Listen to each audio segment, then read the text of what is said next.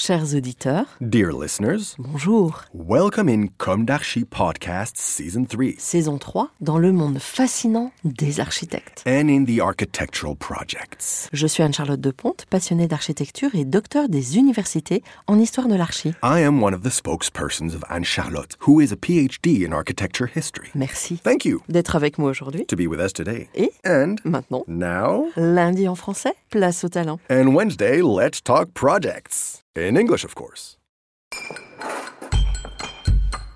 Bienvenue dans Comme d'Archi.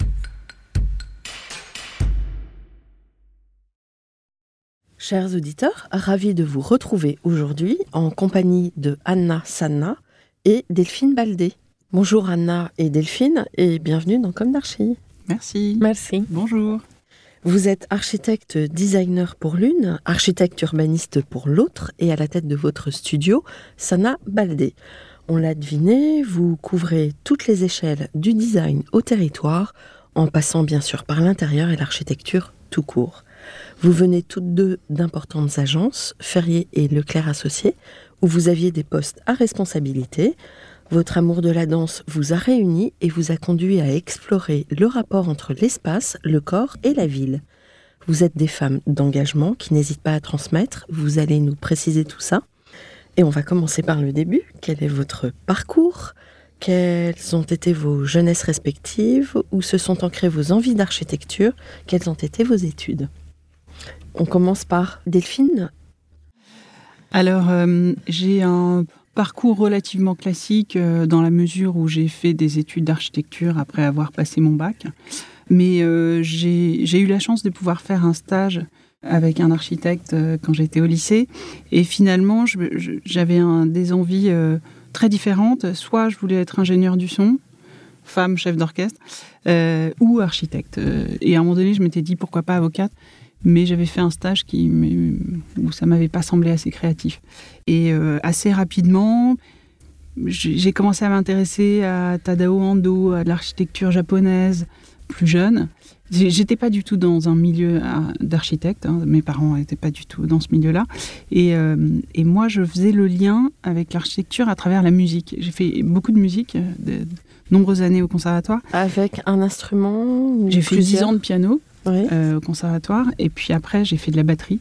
Et, euh, et cette notion de rythme, cette notion un peu d'univers particulier, euh, finalement m'a conduit vers l'architecture. Et là, les études d'architecture, j'ai trouvé ça génial. Et tout ça, ça se passait à Paris? Ça se passe à Versailles. À Versailles Euh, j'ai grandi en banlieue parisienne, j'ai grandi euh, en ville nouvelle, à Cergy-Pontoise. Et euh, j'ai un, un amour un peu particulier, enfin vraiment j'ai un attachement. Et j'ai grandi entre, mes parents étaient séparés, j'ai grandi entre Paris, 20e arrondissement, près des Buttes-Chaumont, et la ville nouvelle. Et finalement c'était un lien entre la ville et la campagne. Parce que la ville nouvelle, c'était la possibilité le week-end d'aller se balader dans les champs. Et donc, et d'une ville qui est en pleine construction. Et je, je pense que ça m'a nourri et ça m'a donné ces envies d'architecture. Anna. Alors, mon parcours, euh, oui, plutôt classique comme Delphine, mais je suis italienne, comme vous pouvez l'entendre. Donc, euh, j'ai hum, grandi en Sardaigne. Euh, ma ville natale s'appelle Cagliari et hum, j'ai vécu euh, là-bas jusqu'à 18 ans. J'avais pas euh, ma, une idée précise quand j'ai décidé de faire des études d'architecture, j'avais pas une idée précise de ce qu'après la, l'architecture m'a vraiment révélé. Euh, j'ai décidé de, de, voilà, de me lancer. De, ça j'ai trouvé que c'était intéressant que découvrir euh, les villes, faire des bâtiments, c'était quelque chose que, qui m'intéressait. Et du coup, j'ai décidé d'aller à vivre à Rome, où j'ai fait mes études. Euh, Sapienza, c'est ça? Oui, tout à fait. Et avant, j'ai une vie plutôt. Euh, en Sardaigne, on vit plutôt bien. J'étais toujours à la mer. Euh, j'ai toujours fait de la danse depuis que je suis petite. Et du coup, cette passion, elle est toujours en moi depuis longtemps. Après, c'était une danse, c'était plutôt de la gymnastique euh, rythmique qui après euh, s'est développée en danse et je me suis de plus en plus passionnée vers euh, la danse contemporaine et les chorégraphes euh, euh, contemporains. À Rome, euh, j'ai j'ai fait mes études d'architecture et après j'ai passé un an à Versailles où j'avais commencé à connaître Delphine. Et après les différentes étapes, disons que j'ai travaillé, je suis revenue après mon diplôme à travailler à Paris. Et euh, après, je suis encore repartie parce que j'étais pas sûre de ma ville, de la, que Paris me plaisait vraiment.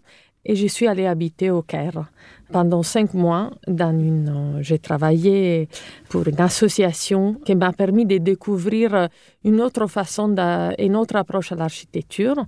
C'était la rénovation du vieux Caire. Mais le, vieux Caire, vraiment le souk, la partie pauvre dans laquelle euh, voilà, il y avait tout à faire et donner des nouveaux habitations aux habitants. Et cette côté m'a plu, mais c'était pas vraiment euh, l'envie que j'avais de l'architecture et du coup j'ai décidé de revenir à Paris. Bon. Heureusement. Donc c'est une association qui marche bien. Tout à fait. Euh, oui, je pense qu'avec euh, avec Anna, effectivement, on a ce, couple professionnel qui se complète et, et qui justement vient d'univers différents, mais dans lequel on a, on a une culture, euh, une sorte de biculture comme ça, toutes les deux, moi avec mes origines guinéennes et Anna euh, plus italienne. Et finalement, il y, a, cette richesse un peu plurielle dans nos envies de faire, euh, nos envies de découvrir, de parler. Cette question de la diversité, je pense qu'elle est, elle est importante pour nous deux. et, et, elle est aussi dans l'écoute, dans la manière dont on construit les choses ensemble. Avec un, quand même un, fil conducteur euh, qui vous réunit, qui est euh, l'expression artistique. Oui, tout à fait. Et qui était, alors en plus, qui était nécessaire, c'est-à-dire qu'on a toutes les deux un héritage. On a travaillé pendant longtemps, euh, Anna avec Jacques Ferrier, moi avec François Leclerc. Et c'est ce pas de côté, cette manière d'aller chercher un domaine qui est différent, celui de la danse contemporaine, et qui oblige aussi à un effort, c'est-à-dire que c'est pas euh, il faut que ça soit, euh, faut que ça se concrétise. Il faut que euh, c'est un récit, mais, mais qui doit se dérouler. C'est-à-dire c'est de la recherche en fait en soi, qui est pas évidente, qui est pas. On pourrait très bien faire de l'architecture sans en faire. Et cette décision qu'on a prise toutes les deux assez rapidement, on s'est dit oui, on a besoin de ça pour alimenter notre propre écriture et que ça soit pas juste une juxtaposition d'expérience. Mmh. Et aujourd'hui, on essaye euh, effectivement, parce que depuis notre début, on a commencé à parler de cette idée que c'est un peu la danse, c'est un fil rouge qui lie nos expertises. Donc, euh, d'un mon côté, j'ai développé des projets euh, d'architecture beaucoup plus dans toutes mes expériences de design et Delphine plutôt des projets d'urbain. Mais aujourd'hui, l'idée, c'est justement de travailler ensemble pour faire des projets ensemble à n'importe quelle échelle. Donc, euh, pas dire qu'aujourd'hui on a une agence qui, euh, Delphine, elle est dédiée à l'urbain et moi je suis dédiée à l'archi. Aujourd'hui, tous les projets sont discutés euh, entre nous et aujourd'hui, cette idée hum, des fils rouges que la danse nous accompagne dans nos projets comme un outil de recherche et un outil pour découvrir l'espace de l'architecture, on veut euh, le mettre en place, c'est quelque chose qui prend un peu de temps parce qu'on a d'un côté une agence à développer avec euh, tous les projets et de l'autre côté aussi essayer de, raconter euh, des choses qui nous inspirent, des choses qui nous, nous guident. Et aujourd'hui, on essaie de... Il y a un projet que je ne veux pas tout à fait vous dévoiler parce qu'il faut qu'encore on y travaille, mais on essaye avec une mère qui, très engagé. Très engagé, qui nous a de euh, mettre en pratique euh, ce projet justement dans l'espace public d'un projet urbain qu'on développe. D'accord. Vous avez le temps de danser toujours? Oui. C'est secret, vous pouvez en parler un peu? Non, non, pas du tout. Anna, tu peux peut-être... Oui, oui, moi j'ai fait de la danse euh, une fois par semaine, parce que le temps dans le week-end, mais on continue à danser et on continue aussi, une chose qui nous nourrit beaucoup, c'est Paris euh, nous permet d'aller voir des très beaux spectacles et du coup d'essayer de rencontrer des chorégraphes et aussi de voir des spectacles des chorégraphes qui nous inspirent. Mm. Delphine était à Chaillot hier soir. Mais euh, non, non, c'est vrai que cette question de euh, la pratique, en fait. c'est important. Et puis, c'est aussi une question d'équilibre mhm. pour nous, mais parce que l'architecture, c'est un travail exigeant. Et je pense que quand on. Il y a un point aussi important dans cette approche, dans cette manière de mettre la danse autour de la table, c'est aussi que c'est lié pour nous à une question d'engagement politique dans la mesure où on considère que notre agence, on l'a faite aussi dans, à cette visée d'engagement politique, et notamment sur cette, une question de, du genre dans la ville, et donc du rapport, de la place de la femme à travers cet outil, qui est en fait un outil qui est accessible un peu à tous, notamment parce qu'on considère que la première étape de la danse, c'est la marche, et euh, c'est notamment euh, euh, qui le, qu'il prône euh, et donc qui rend ça accessible à une femme âgée qui peut plus courir, à des gens qui maîtrisent pas le français. voilà, en fait, ce caractère un peu très inclusif que peut représenter finalement la danse, c'est-à-dire que c'est une expression corporelle qu'on peut avoir. D'ailleurs, les enfants le, font beaucoup plus naturellement que nous. et cette question de libérer un peu nos corps dans la ville, et d'ailleurs, c'est valable à toutes les échelles. Ça peut autant être sur une question de vous, quand vous êtes assis sur ce siège, comment vous vous sentez. Et puis, euh, quand on passe dans la ville en vélo, donc quelle que soit la vitesse, est-ce qu'on est bien dans son corps ou pas? Et de prendre ça en compte, nous, tous les jours, dans notre quotidien professionnel. Et aujourd'hui, cette question, par exemple, dans les cours d'école, ils ont déjà expérimenté cet outil. La cour d'école, aujourd'hui, il y a un vrai problème d'inclusivité parce qu'elle est occupée beaucoup par euh, les garçons, qui prennent beaucoup de place avec euh, le, football euh, et, voilà, les jeux un peu plus, entre guillemets, que des fois les filles ne se permettent pas. Et ils ont expérimenté l'idée de faire danser les enfants. Et du coup, ça a montré que tout le monde a y participé et tout le monde a pris la place dans la cour. Et du coup, il y a eu un rééquilibrage de l'utilisation de l'espace. C'est un peu de cette même façon que voilà, l'inclusivité et, et l'appropriation du coup de l'espace public de la part des habitants deviennent plus euh, inclusifs. Alors peut-être qu'avec euh, les nouvelles mobilités, entre guillemets, on, va en reparler. Euh, je vous arrête là parce que j'ai une question récurrente dans le programme comme d'archi qui est est-ce qu'aujourd'hui vous avez le sentiment d'avoir accompli ce que vous imaginiez à la sortie de l'école? On sent une maturité, un épanouissement. Voilà, vous êtes passé par des grosses agences. Est-ce que au départ vous projetiez ce genre de parcours euh, Alors, je pense qu'au fond, euh, on, a depuis longtemps cette envie un jour d'avoir une, expérience euh, propre, celle de créer notre agence. Mais au fond, moi, j'avais pas forcément de schéma préconçu, mais en tout cas, j'avais l'envie clairement d'aller vers l'urbanisme, euh, d'être dans un milieu parisien qui se questionnait, qui était aussi assez lié à la recherche. Et en même temps, j'ai un peu une sorte de mantra qui est euh, euh, il s'agit d'être là où on ne nous attend pas. Dans l'idée que, en fait, parfois c'est bien d'être un peu inconfortable pour essayer de réagir différemment. Donc, en même temps, je trouve que s'ancrer pendant assez longtemps, ce que j'ai, moi en tout cas fait, et Anna aussi, pendant plus de dix ans dans une agence, c'est aussi euh, avoir une continuité, prendre le temps. Enfin, il y a ce mélange euh, de savoir à la fois prendre son temps. D'ailleurs, c'était un peu le spectacle de danse que j'ai pu voir hier. C'était ça, c'est-à-dire cette, euh, cette variation de rythme. Il y a des moments où on accélère, des moments où on se bouscule, et c'est un peu ce qu'on a fait il y a trois ans en créant notre agence. Et, et puis, d'autres moments où, en fait, c'est-à-dire se dire qu'il y a des choses qui sont accomplies. En tout cas, ce qui était sûr pour moi, c'est qu'il y avait une, passion, un plaisir de faire, un plaisir d'être euh, dans la ville, d'y réfléchir, de, discuter avec les habitants que j'avais quand j'étais à l'école et, ça ne m'a pas quitté. Donc, euh, accompli, en tout cas, il n'y a pas l'envie de grande. Moi, j'ai jamais eu de d'idées comme ça. Des ambitions démesurées avec une agence de 400 employés. oui, voilà. Oui, parce que, mais plutôt cette manière un peu agile, un peu souple de faire les choses et de rencontrer des gens en fait. Et cette envie-là, moi, je, elle est assez, elle est plutôt même encore plus forte parce que je, le fais maintenant avec Anna, donc je trouve ça génial. Mmh. Anna?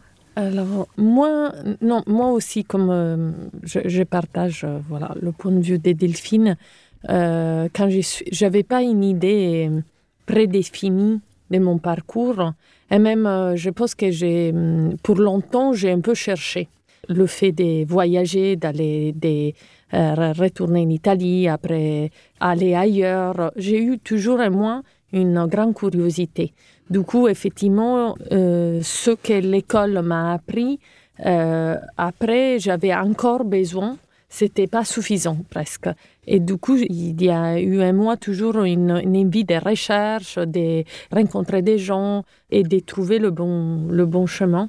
Euh, voilà. Après, hum, disons que je trouve que l'envie aussi avec Delphine, on a trouvé on travaille avec une. Euh, ce que j'aime dans mon métier, ça, m'amuse. Je m'amuse.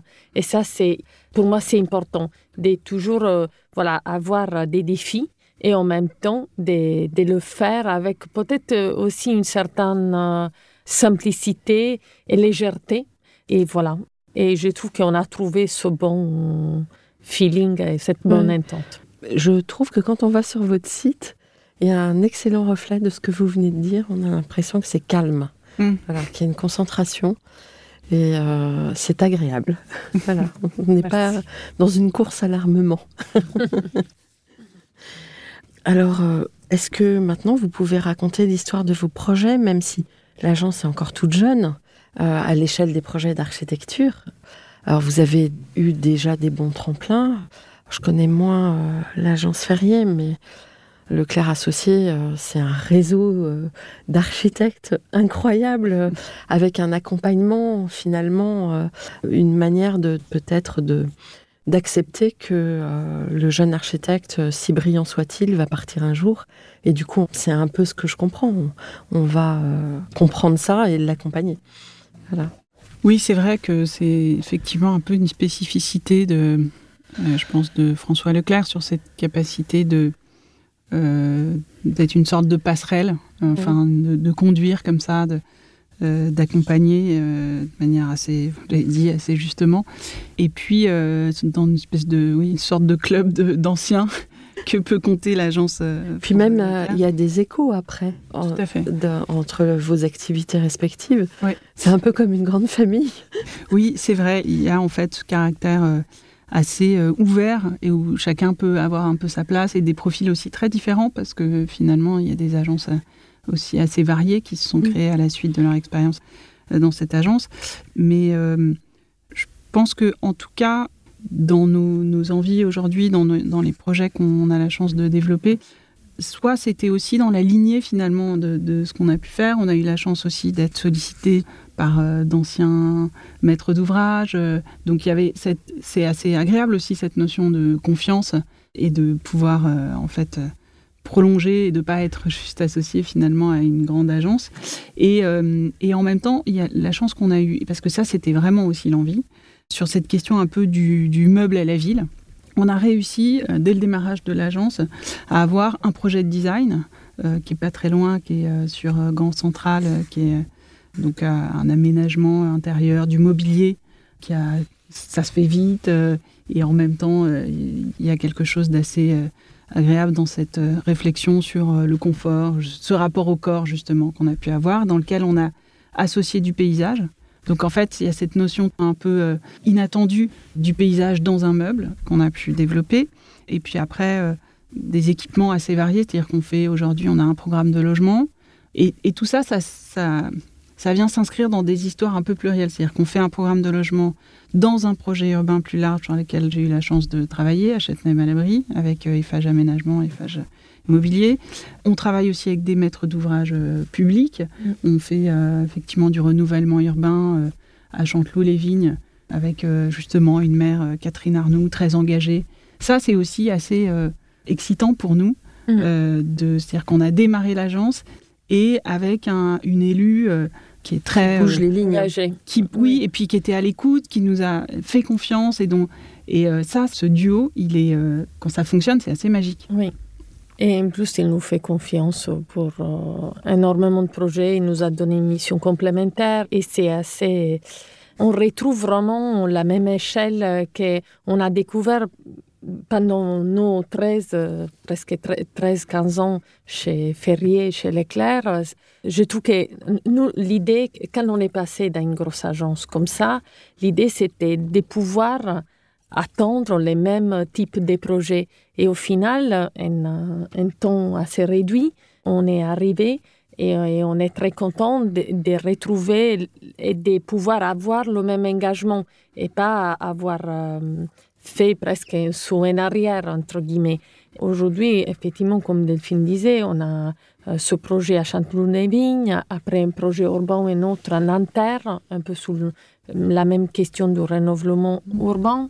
Avec c'est les quartiers Émile Oui, Donc on s'est aussi beaucoup intéressé à toute la production d'Émile euh, sur les tours, c'est ça? Sur les tours, voilà. Donc, et à Chanteloup, il y a des logements euh, sociaux et il y a un quartier qui tout euh, a été construit par Émile Du coup, on a, on a bien appris à connaître cet architecte qui avait et compris son sens de l'architecture qui, pour beaucoup de gens, pourrait être vu comme quelque chose de imposant et, un peu radical parce qu'il a fait des quartiers entiers. Du coup, c'est un peu difficile aujourd'hui de trouver cette mixité et cette nouvelle façon euh, de l'intégrer dans la ville. Et c'est passionnant. C'est des sujets, on a la chance de travailler sur des sujets très passionnants. On fait aussi un euh, projet pour la Fédération française des canoës kayak pour les Jeux olympiques 2024. Qui à Vers-sur-Marne Oui, tout à mm. fait, à Vers-sur-Marne. Un bâtiment, une euh, structure mixte bois-béton et dans un, lieu qui est assez magique parce qu'on est à demi-heure de Paris et quand on arrive, il y a un sens de, de paix et, et, de nature qui est assez impressionnante parce qu'on a un grand lac où il y aura euh, lieu les, les Jeux et on a une maîtrise d'ouvrage incroyable et, vraiment très sympa, avec qui, qui nous font confiance. Et, qui sont les usagers ouais. Ah, c'est pas Solidéo là-dessus Non, non, non. C'est en fait directement la fédération. Donc en fait, on a hmm. dire qu'ils sont, euh, ils vont être les utilisateurs directs. Il y a peu d'intermédiaires et donc c'est une sorte de projet un peu sur mesure qu'on leur fabrique et euh, dans lequel il y a un point important euh, euh, et qui se retrouve dans de nombreux projets qu'on développe, c'est euh, de faire avec le déjà là dans euh, cette sorte de manière un peu humble et parfois plutôt que d'utiliser, enfin de se dire que la contrainte devient un élément du projet. Mmh. Et là, c'est un peu, c'est ce qu'on a fait sur ce site. On a gardé une topographie qui était là, en se disant les, les, autres réponses enlevaient cette butte, disait que c'était un peu gênant, qu'il valait mieux faire un déblai en blé éventuellement. Et là, nous, on s'est dit, bah, tiens, c'est là, tiens, on peut se poser mm. dessus et euh, on peut fabriquer comme ça une histoire qui est tournée vers le paysage et, euh, et dans lequel on a réussi à convaincre euh, la maîtrise d'ouvrage. Et je pense que ça, c'est aussi à chaque fois, dans, de nombreux projets, c'est aussi ce qu'on fait sur les projets urbains. On dit, mais en fait, ce que vous avez là, déjà, c'est assez magique. Il y a plein de choses qui sont intéressantes. Et quand on parle de, des par exemple, effectivement, là, pour les habitants, ils ont du mal à considérer que c'est quelque chose qui, est vraiment intéressant. Euh, alors que, en fait, les logements, en l'occurrence ceux qui sont faits, ils sont beaucoup plus généreux que ceux qui sont faits aujourd'hui par les promoteurs. Donc cette question, en fait, de l'habitat, de la qualité de l'habitat, euh, mais vous êtes euh, sur, pardon, je vous interromps, sur les tours d'Ayo, vous êtes sur de la réhabilitation. Non, mais, elles vont pas être rasées euh, ah, non. non, non, non, ah Et on s'occupe pas, nous on s'occupe pas de la réhabilitation des tours Ayo, c'est juste on travaille euh, sur le projet urbain et le schéma directeur du quartier dans lequel il y a les tours. Euh, euh, que c'est un projet développé par Cogedim et dans lequel il y a un autre architecte. Et les, les, tours, plutôt que de les raser, en fait, ils vont faire un changement d'usage. Il y a une tour qui va devenir un hôtel, il y a, donc il y a une mixité qui va se faire. Et c'est intéressant parce qu'elles sont quand même très particulières. Oui, Avec les formes rondes. L'intérieur, je crois que c'est pas forcément facile. Je pense qu'à aménager, euh, il y a, plus simple. mais, à Chanteloup-les-Vignes, par exemple, les logements, oui, il a toujours ces formes un peu organiques parce qu'il euh, il y a des, immeubles un peu en rond, en ellipse, il y a une ellipse et tout ça. Mais là, les logements, par exemple, ils sont tous des logements traversants. Il y a des tailles qui sont légèrement plus grands que ceux qu'on des fois on fait aujourd'hui. Voilà, du coup, il y a effectivement, mais il y a un rapport à l'espace public et au pied de l'immeuble qu'il faut effectivement re-questionner. Et c'est ça un peu notre objectif et ce qu'on met en place. Et c'est, hum, voilà, avec aussi Atelier Roberta qui travaille, euh, c'est des paysagistes qui ont gagné le projet euh, d'aménagement des espaces publics suivant notre schéma directeur. Voilà. D'accord. Et euh, parmi ces projets, il y en a un, deux, trois plus emblématiques Je pense que la fédération, enfin le projet, le, siège de la fédération de kayak, c'est c'est oui un, un, projet qui est celui qu'on va construire, le premier projet en bois. Après, on a construit, le premier bâtiment qu'on a fait, c'est une chaufferie. Alors, quand vous nous posez la question d'un bâtiment emblématique, je pense que effectivement, on pourrait se dire, bah, c'est un musée, enfin quelque chose. Et alors, avec Anna, on aime bien l'architecture très ordinaire. Et le fait d'avoir eu à traiter ce sujet d'une chaufferie qui est dans un quartier de logement et sur lequel on a dû effectivement se poser la question de comment on la rend plus domestique, comment... Moins moche, tout simplement. Exactement. Mm. Et donc ce travail d'une architecture sur quelque chose qui est un peu rude, euh, on trouve que c'est vraiment quelque chose d'intéressant. Et donc ce sorte de banal ordinaire qu'il faut savoir un peu apprivoiser et puis euh, réfléchir sur des matérialités, sur euh, des notions de lumière, des notions de, aussi d'économie de mm. quelque chose, d'un bâtiment qui voilà, doit être aussi durable dans le temps et puis qui, qui exprime aussi cette manière de chauffer durablement le, le quartier. Et ça, on aime bien. C'est vrai. Et c'est aussi, je trouve, un défi parce qu'aujourd'hui, on a sorti tous nos systèmes de production de la ville et c'est dire comment on décide euh, de les réintégrer et de les intégrer avec euh, nos bâtiments qui peuvent être des écoles, des logements ou des bureaux, les réintégrer dans la ville. C'est comme euh, aujourd'hui on travaille avec pas mal aussi avec Sogaris, qui on aime bien comme maître d'ouvrage car ils essaient d'aborder vraiment cette question de comment réintégrer la logistique en ville. Et du coup, euh, un, et, et, faire aussi un objet architectural intéressant et pas une boîte qui est posée et qui n'a pas aucune interface avec, euh, avec le reste. Donc, euh, la question de tous les bâtiments, d'intégrer un bâtiment ordinaire en ville, c'est un sujet qu'on trouve assez passionnant. Après,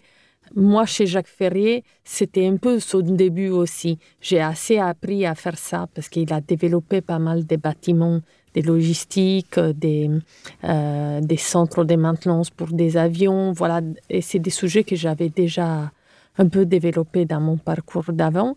Mais cette question vraiment de l'ordinaire et faire un objet architectural, on trouve euh, très intéressant.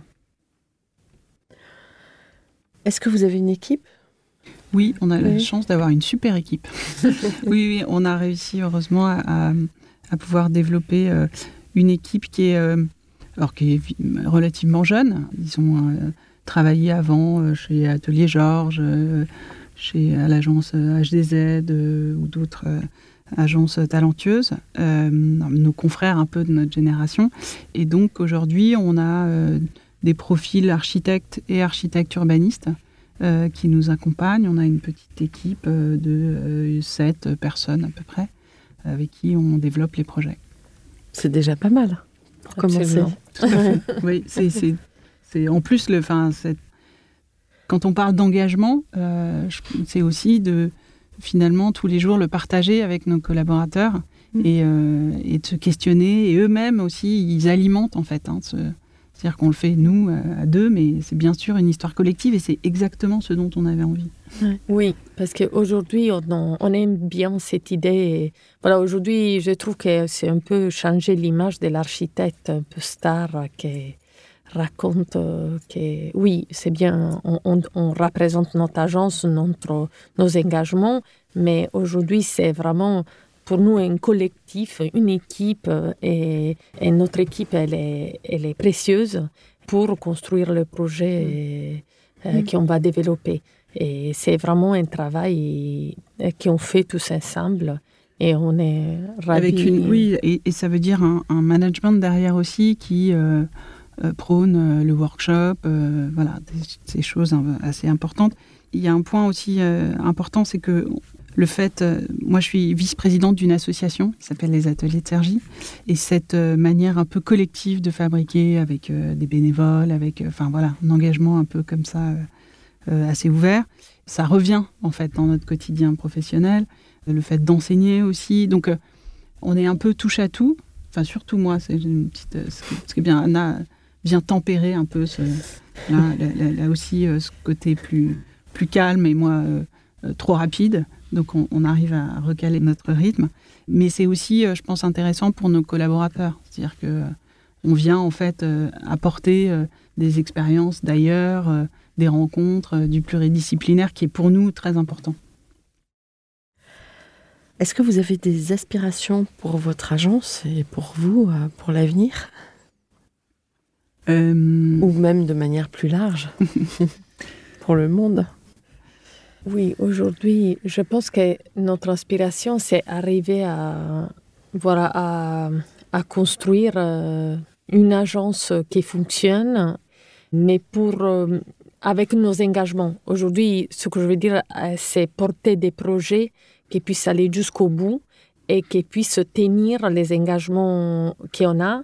Pour euh, euh, aujourd'hui, la, question euh, du bâtiment est clé dans, dans la question de construire durablement et aussi construire euh, avec euh, pour réduire euh, l'émission carbone. de la planète. Et je pense que l'enjeu aujourd'hui de l'architecte, c'est vraiment celui-ci. Et je pense qu'on le partage et on veut construire dans cette façon-là. Du coup, il ne faut pas euh, on n'est pas prêt à faire euh, des concessions. concessions. Voilà, détenir nos engagements. Je pense que c'est déjà, c'est déjà pas mal. Voilà, parce qu'aujourd'hui, mm. on le sait, le bâtiment, c'est une. Mm. Oui, mais par exemple, euh, enfin, il y a des tas de débats, notamment sur la ville verticale. J'ai vu passer une critique sur la, par exemple, la tour de Brenac et Gonzalez, et c'est certainement pas moi qui vais critiquer leur travail. Euh, bien au contraire, mais en fait c'est vraiment complexe. Et on sait que les jeunes ont cette bataille et que cette euh, cause planétaire est chevillée au corps pour eux. Mais en même temps, euh, il y a des choses qui sont pas réalistes parce qu'on ne peut pas faire de la toute petite échelle pour loger tout le monde. Donc on est obligé aussi de trouver des terrains d'entente. Oui, c'est vrai, mais je pense que là où il y a parfois un peu une erreur, c'est qu'effectivement, c'est des approches un peu dogmatiques avec euh, un modèle un peu unique. En même temps, ce qu'on sait, c'est que la ville verticale et la ville dense, souvent en fait, d'ailleurs je pense que les jeunes générations, c'est un peu leur critique, c'est derrière, c'est un modèle financier. Donc en fait, il y a euh, une densité attendue parce qu'on s'engageait sur des méthodes de réalisation d'espaces publics coûteux, finalement d'une production coûteuse qui nécessite un effort de production et qui, à la fin, donc, a une réponse biaisée. Et, je pense qu'en fait, ce qui est intéressant, c'est quand il y a une pluralité des réponses. Et donc, euh, on ne peut pas se dire qu'effectivement, on va tous euh, habiter dans une tour à 50 mètres. Mais par contre, on ne peut pas non plus euh, tous, effectivement, être dans un pavillon.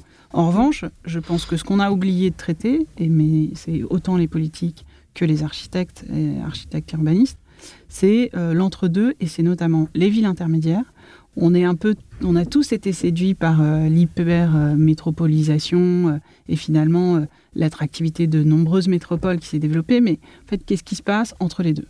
Et je pense que, nous, on s'intéresse aussi à répondre à des appels d'offres qui soient pas que sur les métropoles. Donc, par exemple, à Vannes, dans des villes hein, qui déposent pas 300 permis de construire par an, ça c'est sûr, mais en même temps, dans lequel il y a une attractivité, euh, euh, il y a euh, en fait. Et puis une qualité à, préserver. Tout à fait. Une, quelque part, un rythme plus lent, mais qui mérite qu'on s'y attarde. Oui. oui, et qui peut être.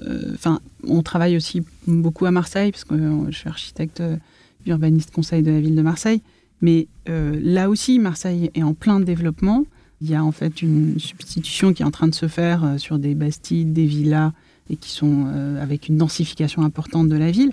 Mais en fait, si on n'a que le même modèle où on a rempli en gros le gabarit enveloppe permis par le PLU, ça ne sera pas satisfaisant et les jeunes générations nous diront mais quand même il faut un travail un peu délicat, il faut s'intéresser à la géographie, à l'histoire et les habitants globalement récemment quand ils votent c'est un peu ce qu'ils expriment. C'est comment en fait moi ce que j'aimerais dans dans le développement de notre agence c'est comment on redonne des envies. Comment en fait on redonne euh, que notre travail il puisse euh, agir sur euh, je dis pas que tout le monde est positif et heureux, hein, c'est pas ça. C'est plutôt de se ressentir fier euh, d'habiter dans son territoire, euh, de donner envie de, se responsabiliser aussi sur la possibilité de faire des choses aussi ensemble. Et quand on dit qu'on on essaye de faire ces marches ou ces danses un peu collectives, c'est aussi un peu ça. On se réapproprie notre territoire et donc euh, après, on est plus tolérance pour accepter des, interventions. Pour le fait qu'il y ait des nouveaux voisins. Bah tiens, en fait, oui, c'est vrai, il est bien notre parc. On pourrait peut-être le partager avec 15 habitants en plus. Donc vous avez une habitude de travailler euh, avec la concertation? Oui. Oui. On le sent? On aime bien. Et, aujourd'hui, c'est quelque chose de, plus en plus euh, courant. Même dans des concours, aujourd'hui, on en a eu un récemment à Cachan, dans lequel il y avait une comité citoyenne qui est intervenu directement en phase concours pour évaluer le projet. Aujourd'hui, c'est essentiel et je, trouve que c'est une démarche qui permet de faire accepter le projet et faire comprendre aussi mieux les architectes parce que je pense qu'il y a aussi une pédagogie qui est nécessaire à faire pas seulement vers les citoyennes, mais aussi vers, aussi vers les politiques, je pense, et vers mm. les maires. Aujourd'hui, si on veut construire mieux dans toutes nos villes, c'est nécessaire. Et les écoles, ils y travaillent un peu. Euh, mais, dans ce sens. La concertation arrive surtout sur des marchés publics. C'est le. Tout à fait. Alors, de plus en plus, il y a quand même euh, une démarche dans, les opérateurs, chez les opérateurs privés. Oui, les opérateurs privés, des fois, par exemple, euh, Aujourd'hui, c'est les villes qui l'imposent. Et du coup, par les villes, par exemple, on a une petite opération à Ivry euh, des logements. Et cette euh, opération, il va y avoir une concertation euh, parce que la ville d'Ivry impose cette démarche-là, mais dans un cadre qui est privé. Mmh, d'accord. Voilà. Donc, c'est quelque chose de, plus en plus répandu. Ouais. C'est bien. Mmh. Quel conseil donneriez-vous aux étudiants en architecture aujourd'hui? Hmm. Puisque vous enseignez. Euh, souvent, de, dans les, justement l'idée de, s'intéresser à beaucoup plus de choses qu'à l'architecture. Et que euh, ces questions euh, justement de concertation, mais donc d'une approche sociologique, hmm des questions d'économie, de modèle financier, de s'intéresser en fait vraiment, de se mettre aussi un peu dans la peau de, l'habitant, du promoteur, de mieux comprendre aussi les métiers qui sont autour de l'architecture. Parce que je pense qu'on est, on peut avoir une bonne idée, mais en fait, si elle est, on n'a pas la possibilité de bien communiquer sur cette idée, de faire évoluer aussi l'idée, c'est-à-dire écouter, c'est savoir un peu faire évoluer les choses, et donc, euh, cette question euh, vraiment d'ouverture à 360 degrés sur euh, tout ce qui est connexe à l'architecture, ça me semble assez indispensable en dehors de ce qui est enseigné dans l'école. C'est-à-dire, en fait, il faut faire l'école hors les murs.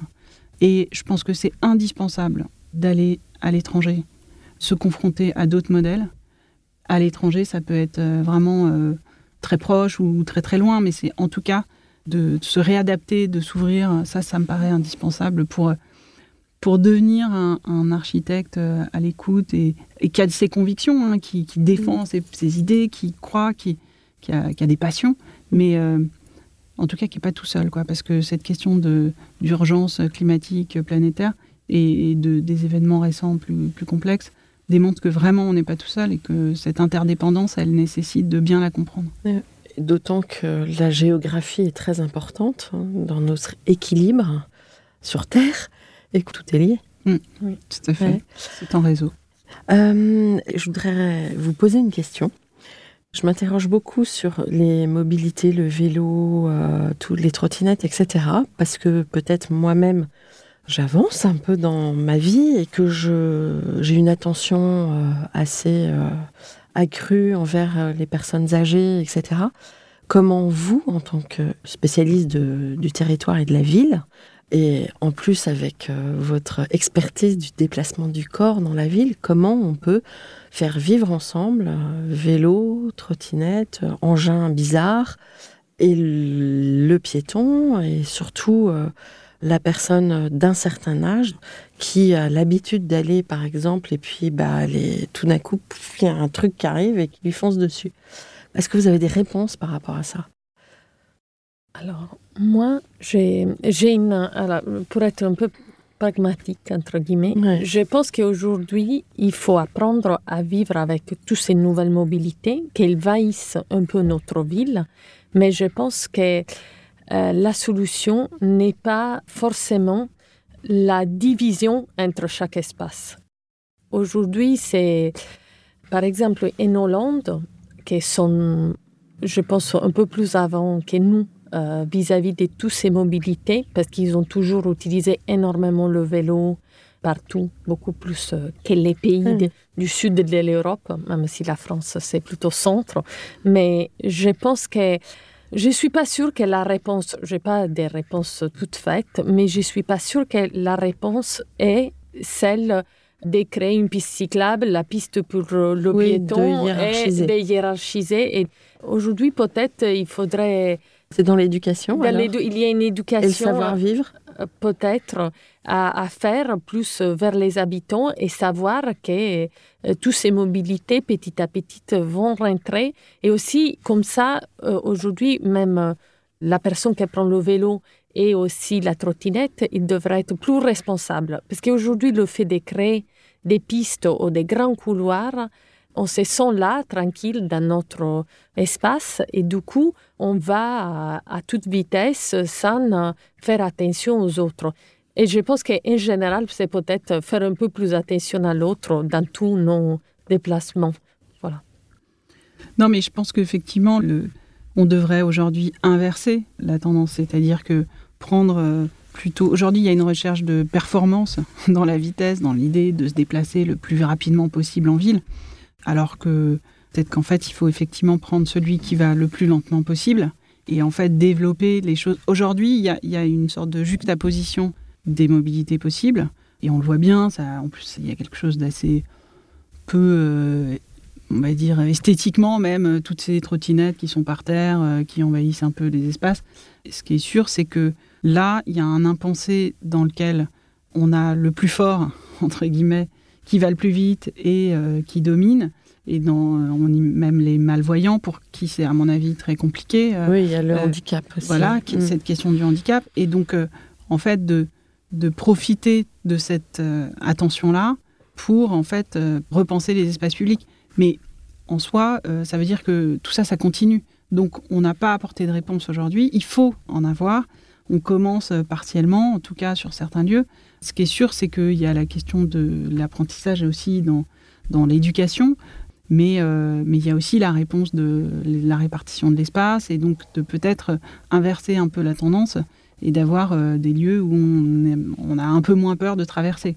Mmh. Mais euh, aujourd'hui, finalement, il y a la place de la voiture qui est aujourd'hui un peu réduite, mais tout ça se fait un peu par étapes.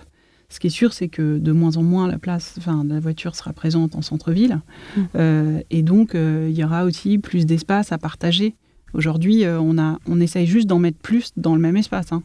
Donc, et puis le cycliste, il a tendance à se dire bon, super, je suis vertueux, j'ai abandonné ma voiture, mais finalement, il se comporte exactement comme s'il était dans sa voiture au volant. Voire pire.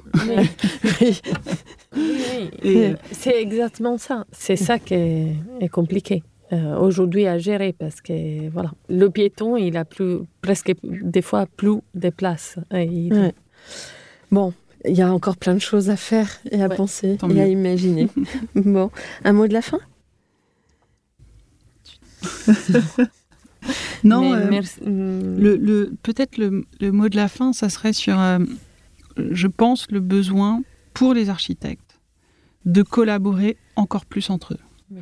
Je pense qu'il y a un vrai besoin de se soutenir les uns les autres, de s'écouter, de, de s'intéresser aussi, de faire des efforts pour être dans quelque chose qui, à mon avis, dans notre génération, quand on parlait des attentions aussi, ce qu'on voit, c'est que les plus jeunes montent des collectifs. Ils ne montent pas une agence avec un nom. Et donc, je pense que nous, on est un peu entre deux dans la génération. Et je pense que ça, c'est un point important parce que quand on veut mener des, combats qui sont euh, sur les matériaux, qui sont euh, sur euh, des bons logements, qui sont sur énormément de thèmes, on en parlait, la mobilité, etc. En fait, on va pas bien les mener si on est tout seul dans nos coins. Mmh. Et donc, je pense que ça, c'est important qu'on puisse vraiment se mobiliser ensemble, sans forcément avoir besoin de briller ou de prendre de la place. Mais euh, on sera d'autant plus fort si on joue collectif, en fait, en équipe. Quoi. Je ne vais pas faire de lien avec le monde du foot, mais en gros, je pense que ça, c'est vraiment un point assez essentiel dans lequel je pense qu'on a besoin d'être. Oui, de partager, de partager plus, on peut dire, ce qu'on a tous ensemble. Ce sera le mot de la fin, le partage. Merci beaucoup d'être venu témoigner dans Comme d'Archie. Chers auditeurs, merci pour votre écoute. Rendez-vous la semaine prochaine pour un nouveau numéro en français. D'ici là, n'oubliez pas l'anglais et prenez soin de vous. Au revoir. Merci pour cette invitation. Merci beaucoup et à bientôt.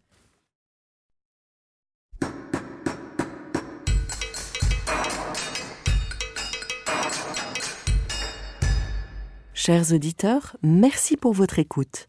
Merci à Julien Rebourg, réalisateur, qui nous accompagne sur la partie son. N'oubliez pas de retrouver nos sujets en avant-première sur Instagram à l'adresse at. Si vous aimez ce podcast, favorisez sa diffusion en lui donnant 5 étoiles sur Apple Podcast, plus un petit commentaire, ou sur votre plateforme de podcast favorite. Et surtout, abonnez-vous pour écouter tous nos épisodes gratuitement. À bientôt et d'ici là, Prenez soin de vous.